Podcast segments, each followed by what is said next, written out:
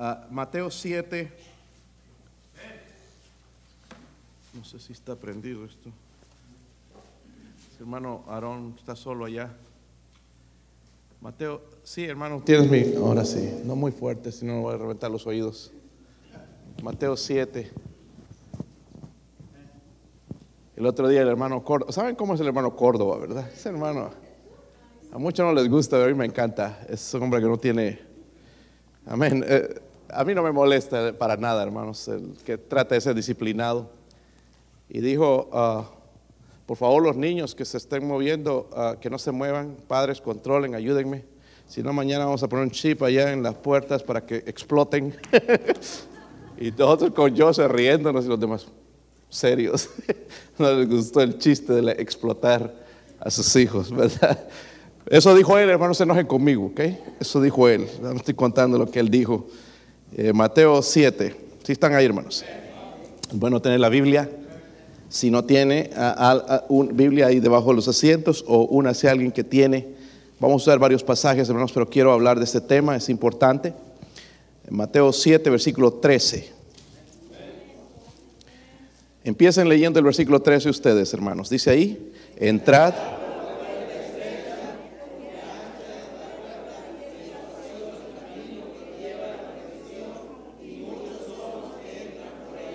Wow, dice que es, ¿verdad? Ancha es la puerta, ok, espacioso el camino que lleva a dónde?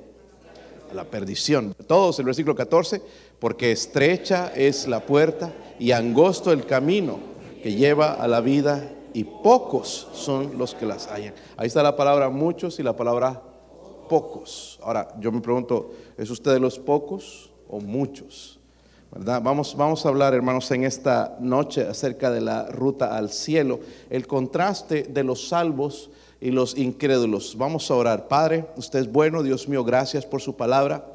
Oramos que su Espíritu Santo se mueva, Señor, una vez más en este lugar, Dios mío, trayendo convicción, Señor. Yo no conozco el corazón, de la gente, Señor, ni siquiera el mío, Dios mío, usted conoce, Señor. Ruego, Padre, por favor, que usted traiga convicción del Espíritu Santo. Si hay alguien que necesita la salvación, entrar por esa puerta angosta en esta noche, le ruego, Señor, que el Espíritu Santo haga la obra, Dios mío.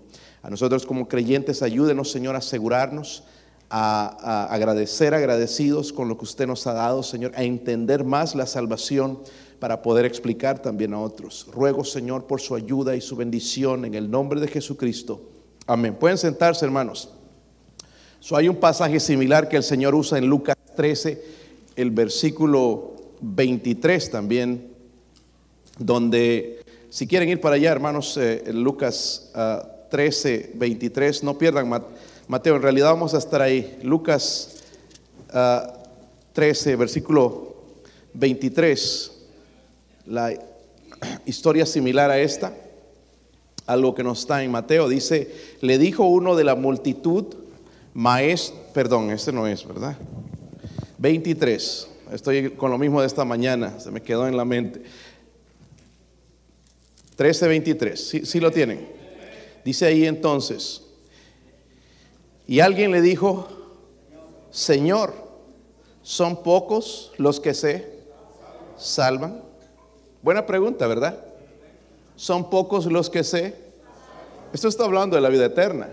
Son pocos los que se salvan. Y el Señor Jesucristo respondió en este versículo que nosotros leímos. Entonces, dice eh, eh, en el versículo 24, ahí mismo en Lucas, dice, esforzaos, ¿qué? A entrar por la puerta, ¿qué? Angosta. Dice, porque os digo que muchos procurarán entrar, dice, y no podrán. Hay gente sincera que quisiera ser salva, pero obviamente no entienden el asunto de la salvación. Hermanos, nosotros como cristianos tenemos que saber explicar la salvación. Si no, nos van a meter un montón de cosas, especialmente en, este, en estos momentos. Ayer que tocaba una de las puertas y esta pues tocamos la calle A todo, la, la calle B, todito puerta a puerta, llevando el evangelio americanos, hispanos.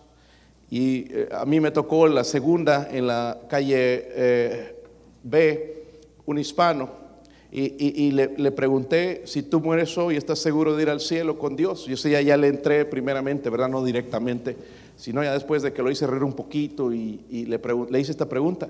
Y él me dijo, no, nadie puede estar seguro. ¿Qué creen ustedes?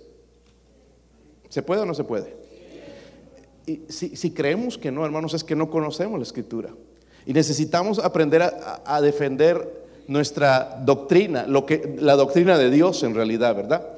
Todos, mire, según lo que leímos aquí, dice, esforzados, el Señor dice, a entrar por la puerta que angosto, porque os digo, muchos procurarán entrar, dice, y no podrán. Sí hay miles de religiosos, millones de religiosos en el mundo, dice, pero eh, dice que no podrán entrar. En otras palabras, hermanos, lo que veo aquí, todos tenemos que escoger entre dos puertas. ¿Sí o no? Dos puertas, dos caminos, y por lo que veo son dos destinos. ¿Sí o no? Cielo o infierno. So, el cristiano, ¿qué es? Es una persona que ha recibido a quién? A Jesucristo como su, salvador personal, ¿verdad? Todo cristiano sabe esto también, y esto es lo que le hablaba con los jóvenes esta mañana. Dice que el, Espíritu Santo da testimonio de que somos qué? Hijos de Dios, eso es lo que dice la Biblia, ¿verdad? So, yo no estoy aquí pretendiendo y diciendo algo que no es. El Espíritu Santo nos da convicción dentro de nosotros que somos hijos de Dios. Por ejemplo, cuando se hace la invitación, ¿tú estás 100% seguro de que vas al cielo? Muchos quizás hay una inquietud. En mí no hay esa inquietud. Porque el que no es para jactarme, hermanos, ni que sea mejor que ustedes, sino que el Espíritu Santo da testimonio de que yo soy hijo de Dios. Yo no le puedo creer a mi corazón o al diablo. Yo creo lo que el Espíritu Santo me dice, que soy un hijo de Dios. El testimonio del Espíritu Santo, ¿verdad? Eh, pero puede que no entendamos, entendamos mucho acerca de la salvación. Somos salvos, pero puede ser que no entendamos. Muchos cristianos todavía siguen siendo bebés en Cristo con poco entendimiento espiritual. Y eso es lo que el Señor también quiere corregir, porque ahí están los discípulos también en, esta plática, ¿verdad? E, eso mismo pasó con sus discípulos. Recientemente habían sido salvos, ¿verdad? Y el Señor va a tomar tiempo para instruirlos. ¿Recuerdan el sermón del monte? Sí, capítulo 5, 6 y 7. El sermón del monte los va a instruir, necesitaban comprensión, madurez, se los va a entrenar en ese tiempo para que ellos puedan saber explicar también, eh, predicar el evangelio de la salvación a través de Jesucristo. cuando vemos en la conclusión, hermanos, del sermón del monte, hay varias advertencias, varias advertencias para ayudarlos a ver el verdadero significado de la salvación que da Cristo, ¿verdad? Pero destaca también la necesidad de elección, de una decisión personal. So, yo tengo que elegir. Él me, dice, pero yo tengo que elegir entre la puerta ancha y la puerta angosta. Es una decisión. Yo no puedo obligar a nadie a entrar por la puerta angosta, aunque quisiéramos, ¿verdad, hermanos? Quisiéramos que todos entren por la puerta angosta, pero no todos van a entrar. Muchos van a tratar, pero no van a entrar lastimosamente, ¿verdad? Son tres lecciones rápido, hermanos, que quiero compartir con ustedes. Miren el versículo 13, volviendo a Mateo, Mateo capítulo 7, versículo 13. Si están ahí, hermanos? Si están ahí? Como que no se les escucha hoy, se llenaron mucho, ¿verdad, hermanos? Mucho, mucho steak o qué? ¿Camarones? Sí, camarones. O la angosta. O la ancha, se comieron. Versículo 13, dice eh, eh, ahí entonces entrad, dice, por la puerta estrecha. En el, en el capítulo que leímos hace un momento decía, esforzaos a entrar por la puerta. Hay muchos de los que creen que la salvación es por obras usarían esto para decirnos, ve, tienes que esforzarte.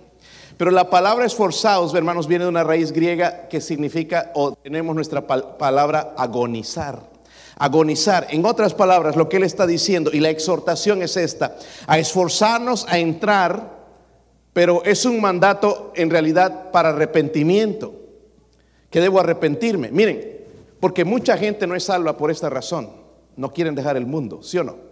No quieren dejar el alcohol, las drogas o las fiestas o la vida mundana. No quieren dejar. Es una lucha. ¿Verdad? Que yo tengo que vencer. Eso no me salva. Pero tengo que batallar con eso para ser salvo porque digo, no, ahorita no, no, en este no es el momento.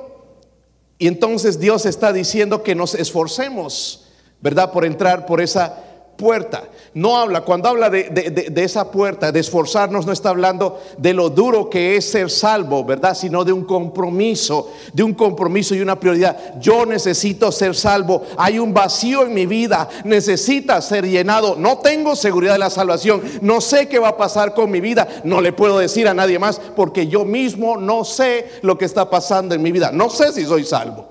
Y debo arreglar ese asunto. Mira, hermano, si tiene dudas, has hecho una profesión y constantemente están esas dudas, deberías venir a hablar conmigo.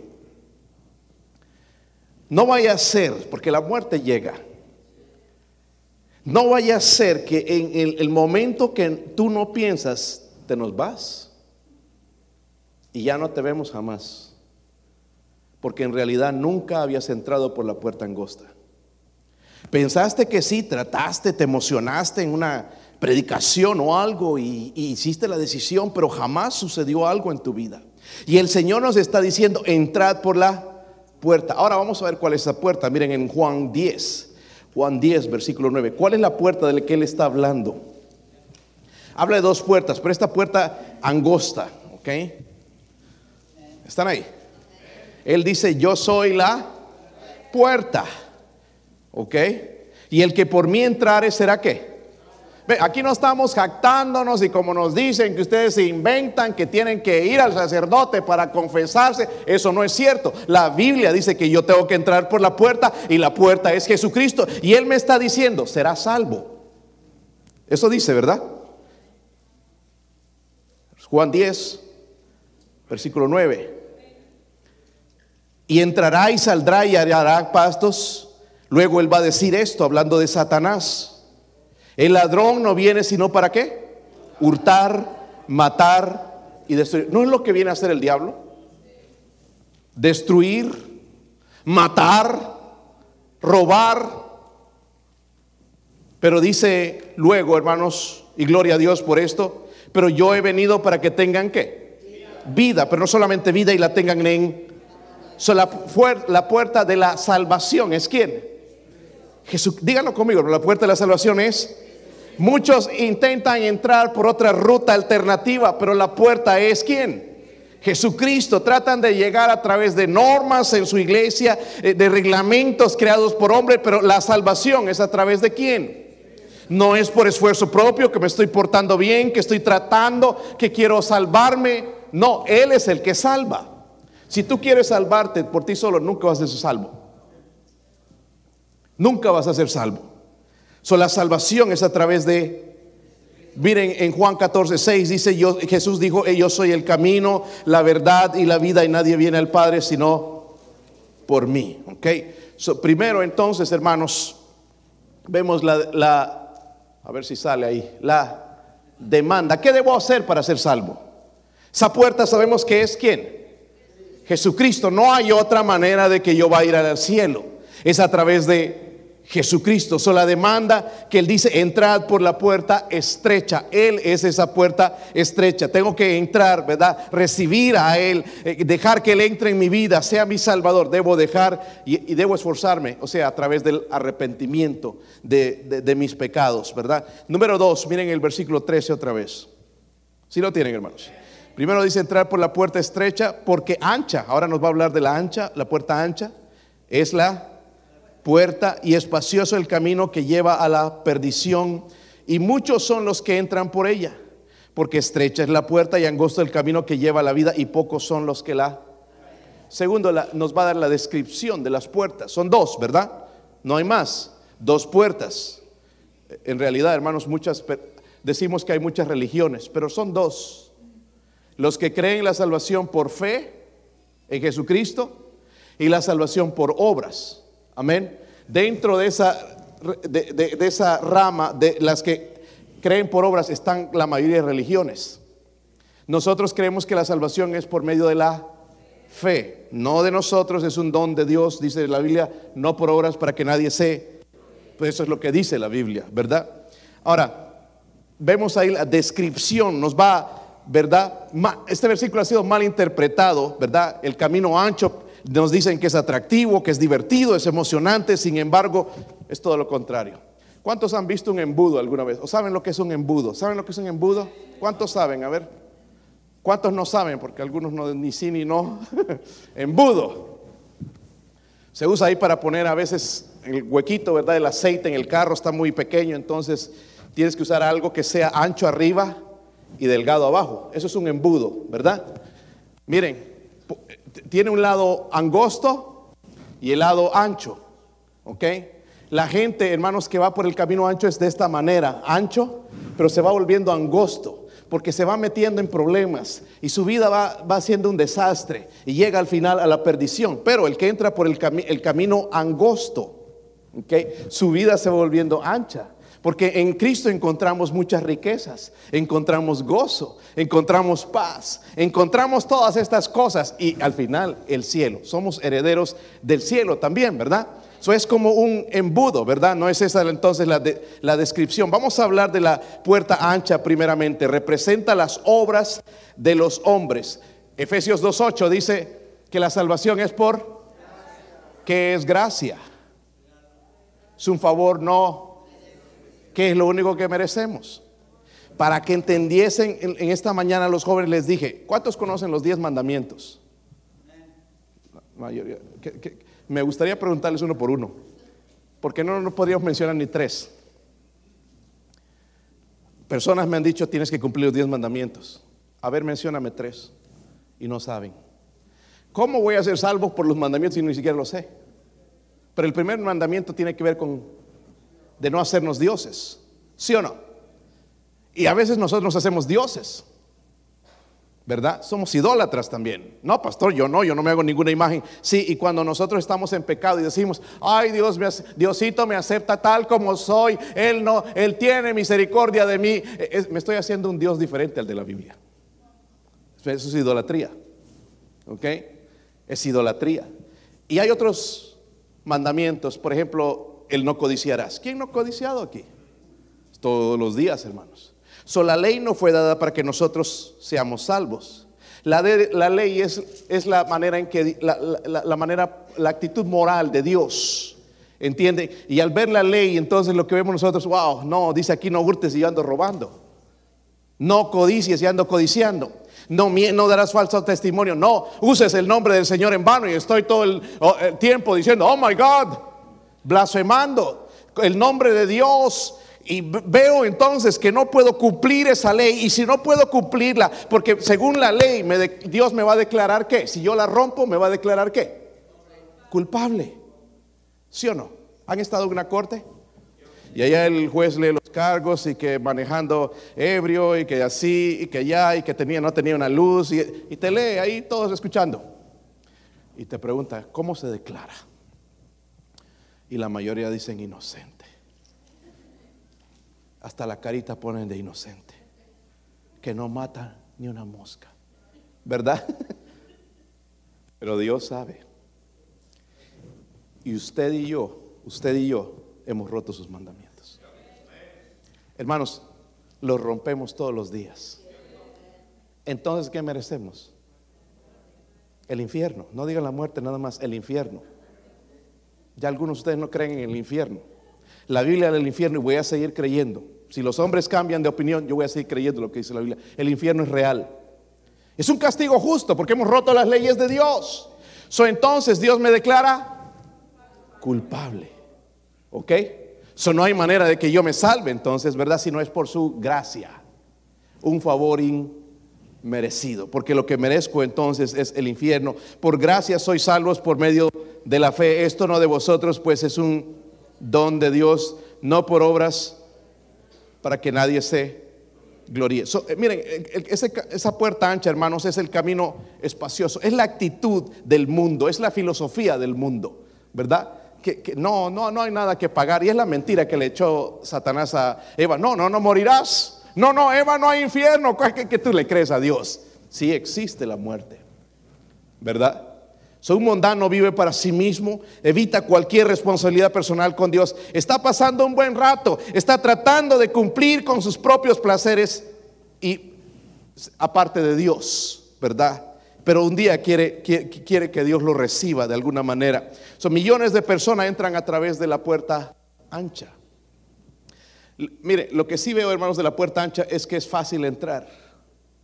¿Sí o no? No tienes que hacer nada. ¿Sí o no? Mire, el cristianismo no es fácil en cierto sentido.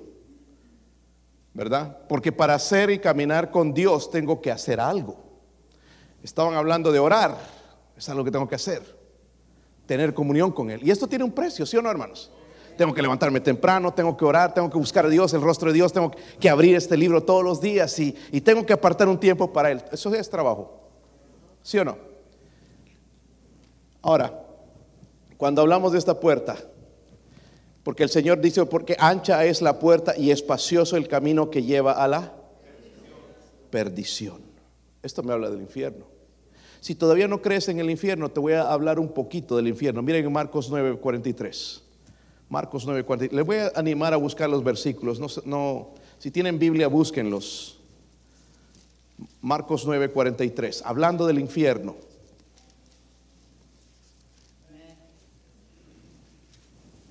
¿Están ahí? Solamente voy a ir rápidamente, esto lo he mencionado más, un poco más profundo a veces en algunas predicaciones. Dice en el versículo 43, si tu mano te fuera ocasión de qué? Caer, córtala. Mejor te es entrar en la mano qué? En la vida, en la mano, en la mano, en la, vida. Entrar en la vida qué? Manco. Que teniendo dos manos e ir dónde? En su Biblia está la palabra infierno. Está ahí, ¿verdad? que ir al infierno, al fuego. Miren esto, dice al fuego que no puede ser. Esto no lo pueden apagar los bomberos. Es eterno. So, ¿Te imaginas tú en ese lugar o te imaginas uno de tus hijos o seres queridos en el infierno? Porque dice que es un fuego que no puede ser qué?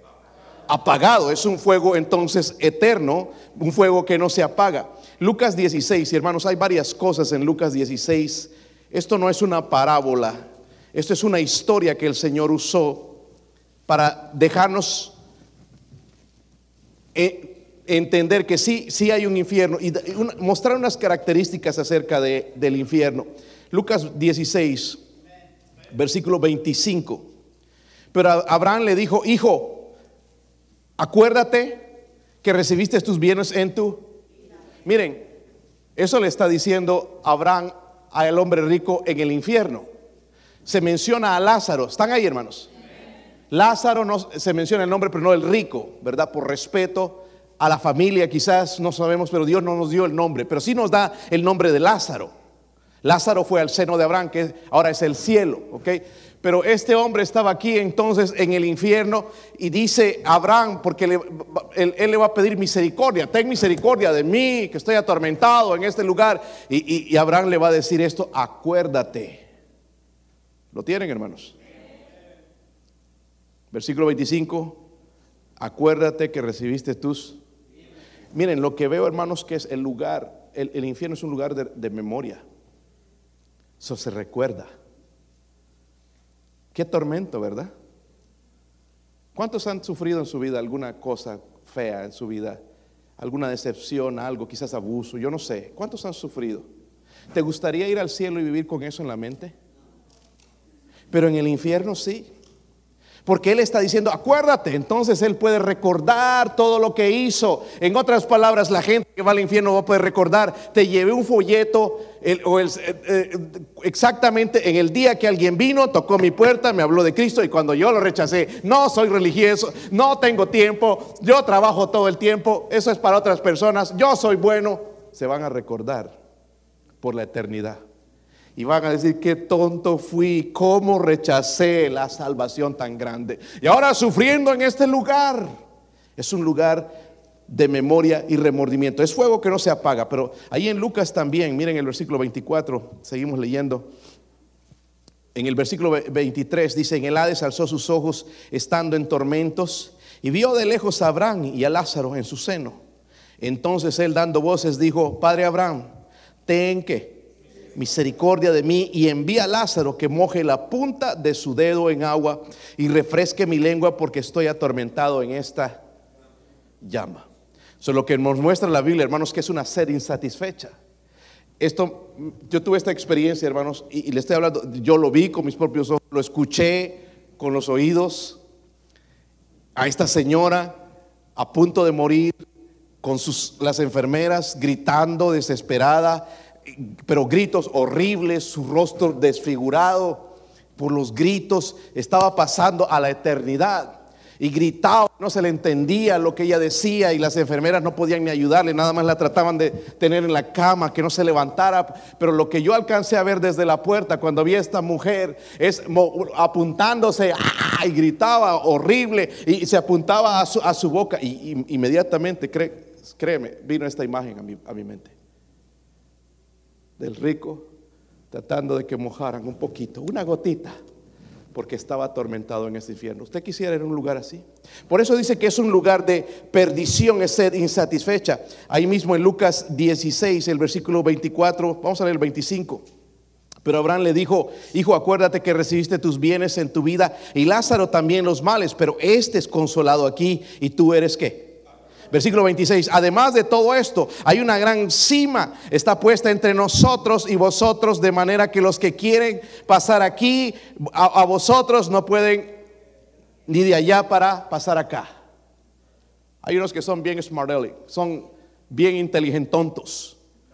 Y les dices, ¿tú tienes seguridad del cielo? No, yo no creo en el cielo ni en el infierno porque nadie ha regresado de allá bobos, porque no entienden que no se puede salir de ahí. Él dijo, no se puede pasar de allá para acá. Quisiera ya el rico, ahora que entendió que Jesús es el Salvador, de que Él traía Salvador, quisiera pasar allá, ten misericordia de mí, pero dice, no, no, no se puede. Hay una cima y no, no es con la letra C, es con la letra e, e, S, ¿verdad? Como una división y no se podía pasar de allá a acá. O otras palabras, no se puede regresar del cielo o no se puede regresar del infierno. ¿Está conmigo, hermanos? hermanos, es un lugar de dolor y miseria eterna. Para mí este es bien triste también. Miren en Lucas 13. Lucas 13. Estoy hablando un poquito nada más de la descripción que da la Biblia en el infierno. Si el infierno sería real, ¿para qué está todo escrito esto? ¿Para asustarnos? Lucas 13. ¿Sí lo tienen? Versículo 28. Dice ahí, allí será que el llanto y el crujir. Hermanos, yo no sé usted, pero cuando crujes dientes, cuando estás sufriendo en dolor. Dice, cuando veáis, dice Abraham, a Isaac y a Jacob y a todos los profetas en el reino de Dios y vosotros estáis qué? Qué frustración. Ellos en el cielo, no sé cómo le hicieron, están en el cielo. Yo aquí, atormentado por la eternidad, sufriendo, me está doliendo todo en este fuego, estos gusanos, eh, todo esto, eh, este tormento, no lo soporto. El infierno es un lugar de frustración, un lugar de ira. Mira, si es una persona airada, ahí vas a vivir airado todo el tiempo. No va a cambiar. Miren, esto es triste también, Apocalipsis 21, versículo 8.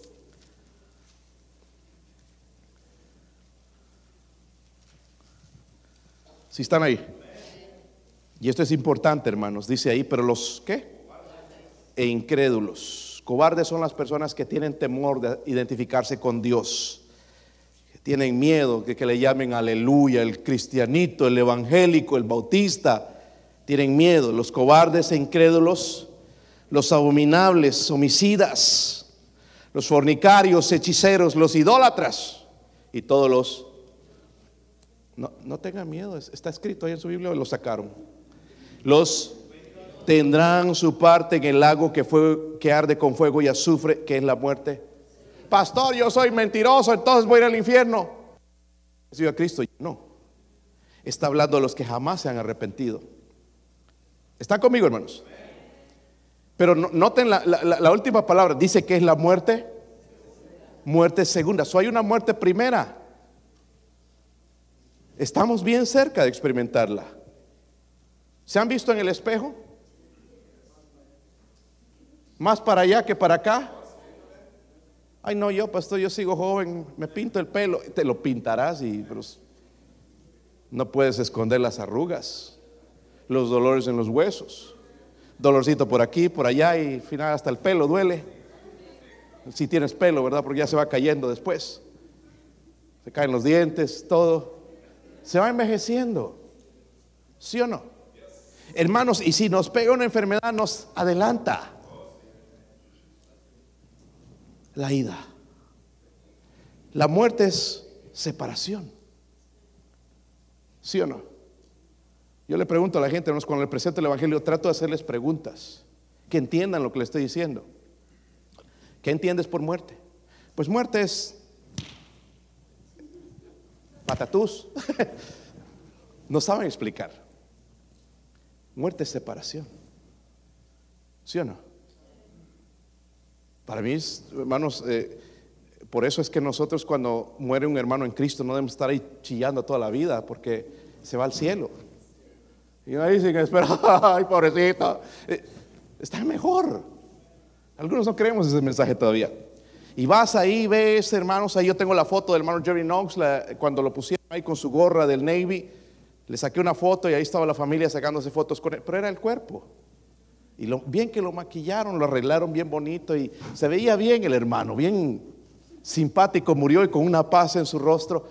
Y, pero ese era el cuerpo, ¿verdad? La cáscara. El alma se había ido, se separó. Esa es la muerte primera. Pero la muerte segunda, para aquel mentiroso, aquellos cobardes, abominables, homicidas, idólatras, los hechiceros, los mentirosos, que no se arrepienten y reciben a Cristo, separación eterna de Dios en el infierno. ¿Está conmigo? están cerca ahí en Apocalipsis 20, versículo 8. Y saldrán a engañar a las naciones que están en los cuatro ángulos de la tierra. Estaban orando ahí por Ucrania. Aquí está Rusia. Esto es Gog y Magog, es Rusia. Ok, so Rusia, hermanos, tiene historia en la Biblia. Ok, la Biblia habla de, ese país, habla de Irán, habla de la China. Estados Unidos no aparece en el mapa no sé si nos van a volar o qué, pero está, está Rusia, ahí está Rusia, dice a, Gog y Magog, y a fin de reunir para la batalla el número de los cuales es como la arena del mar, nada más quería mostrarles esto, pero eh, el versículo 9, 10, dice, y el diablo que los engañaba fue que lanzado en el lago de fuego y azufre, donde estaban la bestia y el falso profeta, y serán que atormentados día y noche por los siglos de los siglos, de los siglos. Eso significa eternidad. Eso es un castigo sin fin. Por eso el Señor dice claramente, hermanos, cuando leímos que esa puerta es espacioso, es el camino, dice, es quizás llamativo, lleva a la perdición. Y dice que muchos son los que entran por ella. Ahora hay un contraste en la puerta estrecha. Es el camino angosto. Ese se recibe por fe, por el nuevo nacimiento, ¿verdad? Dice el Señor le dijo a Nicodemo, el que no naciere de nuevo no puede ver el reino de Dios. Para ser salvos necesitamos nacer de nuevo. Hermanas, han tenido la experiencia, la mayoría, jovencitas todavía, de lo que es un parto, ¿sí o no? ¿Sí o no? Bueno, y aquí se la hacen fácil en Estados Unidos. Se te pone una inyección en la espalda y, ah, ya nació, que ya no, hay, no hay tanto dolor, pero cuando ustedes, hermanas, eh, en sus países, ¿verdad? Era diferente. ¡Qué dolor! Y ahí se acercaba tu amorcita, consolarte, mi amor, que le duele, me duele todo, quítate más bien, tonto. Y, ¿verdad? Porque esos dolores también que recibía. Pero lo, lo que pasa, hermanos, es que, por ejemplo, cuando está por nacer el niño, ya empiezan las contracciones a aumentar, aumentar, aumentar, aumentar. Y al final los dolores eso está indicando que, que el bebé viene, ¿sí o no? Ay, al principio, ay, este niño, mira lo que me hiciste. Odia al, marido, ¿verdad? Lo quiere ver, no lo quiere ver ni en pintura.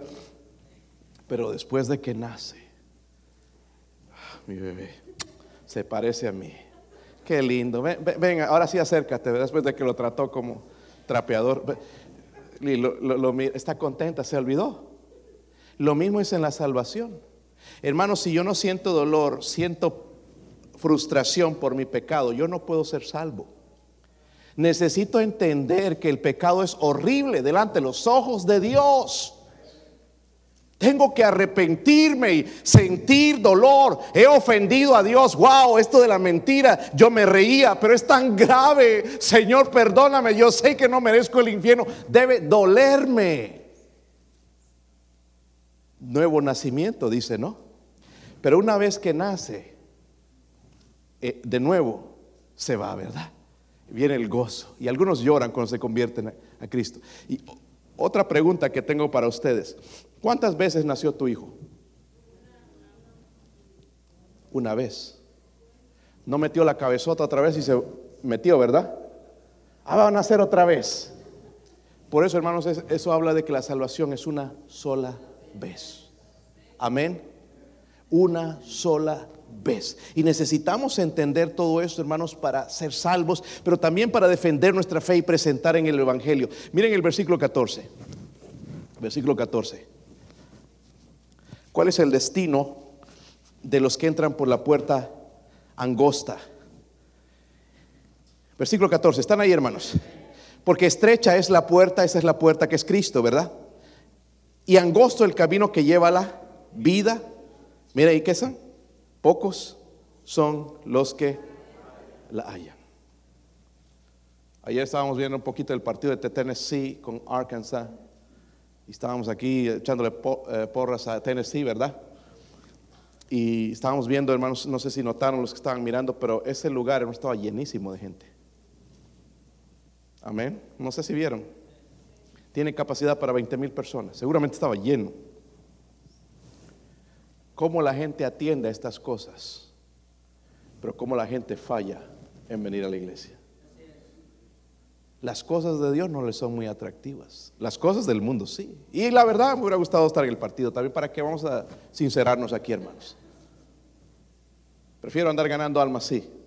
Pero también quisiera estar ahí viendo, viendo. Me gusta, me gusta mucho el básquetbol. Y, pero ¿cómo se llena? Pero miren, dice que pocos son los que la hallan. ¿Por qué será eso? Vamos a ver, pero hablando del cielo un poquito, hermanos, porque no se habla mucho del cielo hoy en día. Miren en Apocalipsis 21. Una, el Señor nos deja una descripción, no totalmente como es, pero algunos destellos de cómo es el cielo, que podemos imaginar un lugar hermoso. Apocalipsis 21, 4. ¿Están ahí, hermanos? Dice, enjugará a Dios que toda lágrima de los ojos de ellos. So, vamos a llegar con lágrimas. No, pastor, yo soy hombre, nunca lloro. Mira, al ver la gloria Dios vas a caer de rodillas llorando. Ver al Creador cara a cara, te va a poner rodillas y vas a llorar. Y algunos vamos a llorar, hermanos, porque quizás no le creímos y no le invertimos y no trajimos nada para el Señor, incluso cuando estemos en el tribunal de Cristo y Él está entregando las recompensas a cada creyente y nosotros nos quedamos sin nada y seguramente saldrán lágrimas.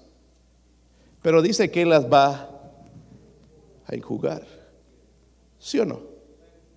el cielo es un lugar sin lágrimas, hermanos. Qué bendición. O sea, lágrimas de dolor, ¿verdad? Miren el versículo 8 también.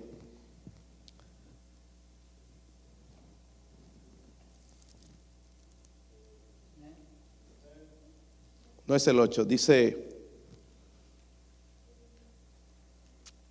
Sí, es el 8.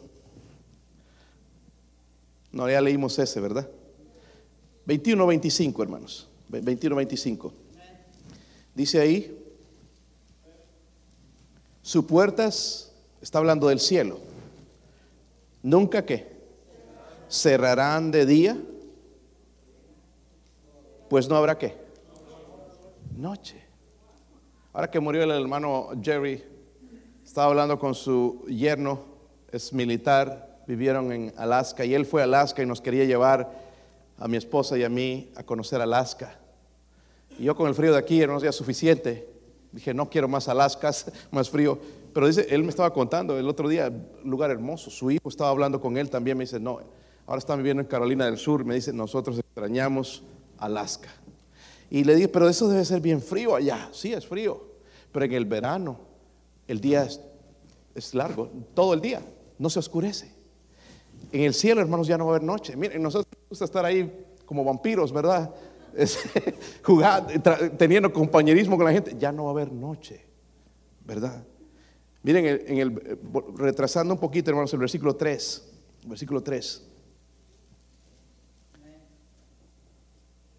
Y oí una gran voz del cielo que decía, he aquí el tabernáculo de Dios con los hombres. Miren esto, esto es lo más grandioso del cielo, lo más maravilloso. Y Él morará con ellos y ellos serán su pueblo y Dios mismo estará con ellos como su. Eso ya no lo vamos a imaginar, tenía pelo largo, corto, era así, tenía barba, no tenía. Lo vamos a ver cara a cara. El privilegio que tuvo Adán y Eva de caminar con Dios lo vamos a tener nosotros. Esto es el cielo. Ahora, miren el versículo 13 otra vez, volviendo a Mateo.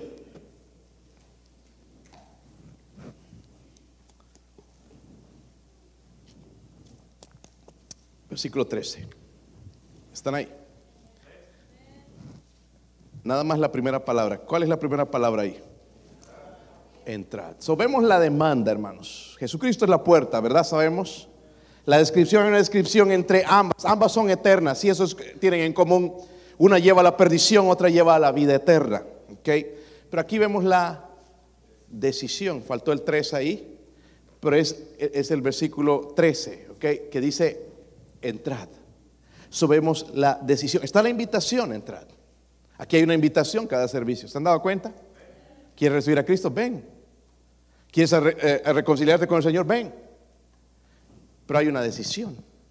Es que no me siento. No, es una decisión. ¿Sí o no?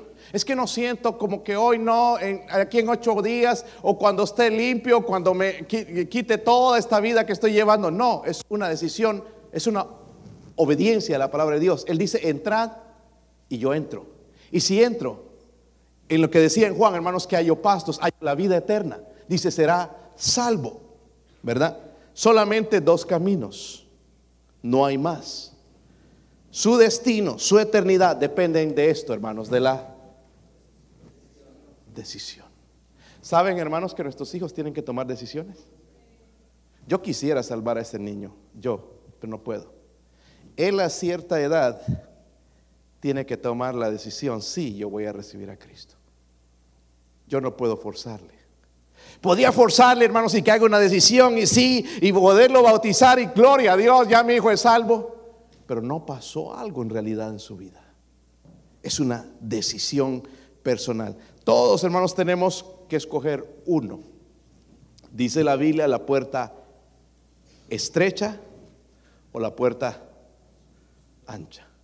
Ahora, yo creo que la mayoría aquí hemos recibido. ¿Cuántos son, han recibido a Cristo como Salvador personal y están agradecidos con esa salvación? Ok. Pero muchos de nosotros, hermanos, todavía no nos hemos decidido a caminar en esa salvación, crecer espiritualmente. Fuimos salvos y nos quedamos ahí plantados como con cemento en los pies, ¿verdad? Y ya estancado, ya quiero ir, pero no, no, no lo hago. Es una decisión. La vida está llena de decisiones. Estábamos hablando, hermanos, el otro día con mi esposa del básquetbol, por ejemplo, y esto pasa en el fútbol y cualquier deporte. Nosotros admiramos a los, a los, a, los deportistas, pero ¿saben que ellos tienen que pagar un precio para ser buenos deportistas? Tienen que trabajar duro. Amén. Este año fuimos en la semana pasada al campeonato de la escuela de Mount Pisgah y por primera vez los varones en ocho años que ganaron el título. Nadie ponía esperanza en estos muchachos, pero trabajaron, trabajaron. Es más, algunos se burlaban de ellos.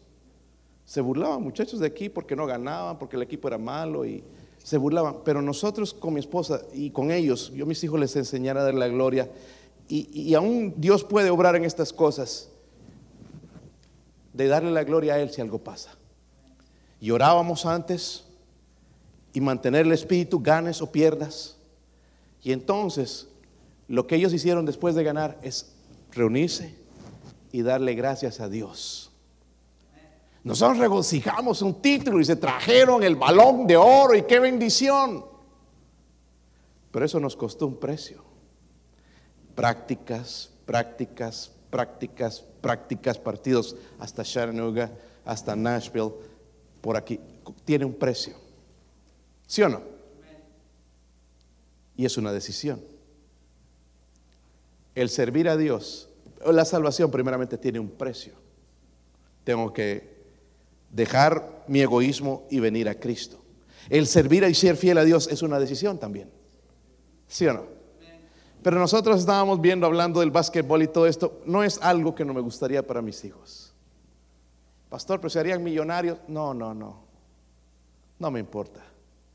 Yo quiero, preferiría que sean pobres y sirvan a Dios y permanezcan fieles a Dios. Porque con todo ese dinero, toda esta gente más son bien infelices. Porque tiene un precio, recuerden. Es dejar a Dios de un lado para ser una estrella deportiva. De fútbol, básquetbol o lo que tú quieras. Tiene un precio. Sí, hermanos. Pero nadie me obliga a ser esa estrella, nadie me obliga a eso, nadie me obliga a mí a caminar con Dios. Es una decisión. Estoy contento, hermanos, de ver hoy a jóvenes aquí en este coro y gente en fuego por Dios. Visitamos otras iglesias a veces y vemos, hermanos, el poco fuego. Si hacen las cosas y las hemos hecho nosotros así también, ¿para qué vamos a negar mecánicamente y porque lo tenemos que hacer, pero no con fuego de Dios, porque es agradable servir al Señor? Con ese fuego voy a cantar para el Señor. Qué bendición. Estoy emocionado con el próximo sábado. Eh, voy a invitar a todos los que conozco.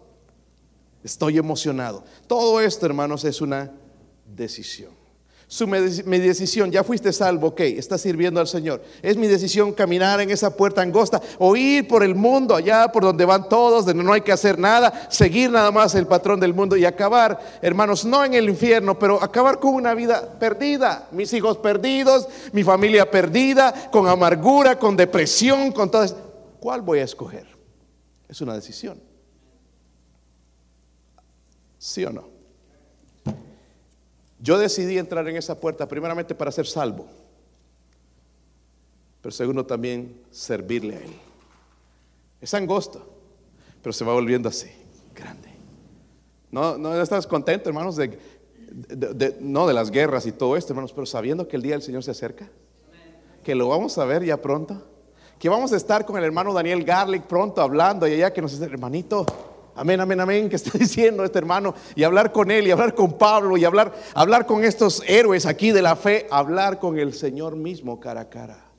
Caminar en las calles de oro, ver esos árboles, hermanos, que producen 12 frutos cada uno, ver el trono de Dios allá, ver ese lugar donde hay alegría, donde no hay injusticia, donde no hay robo.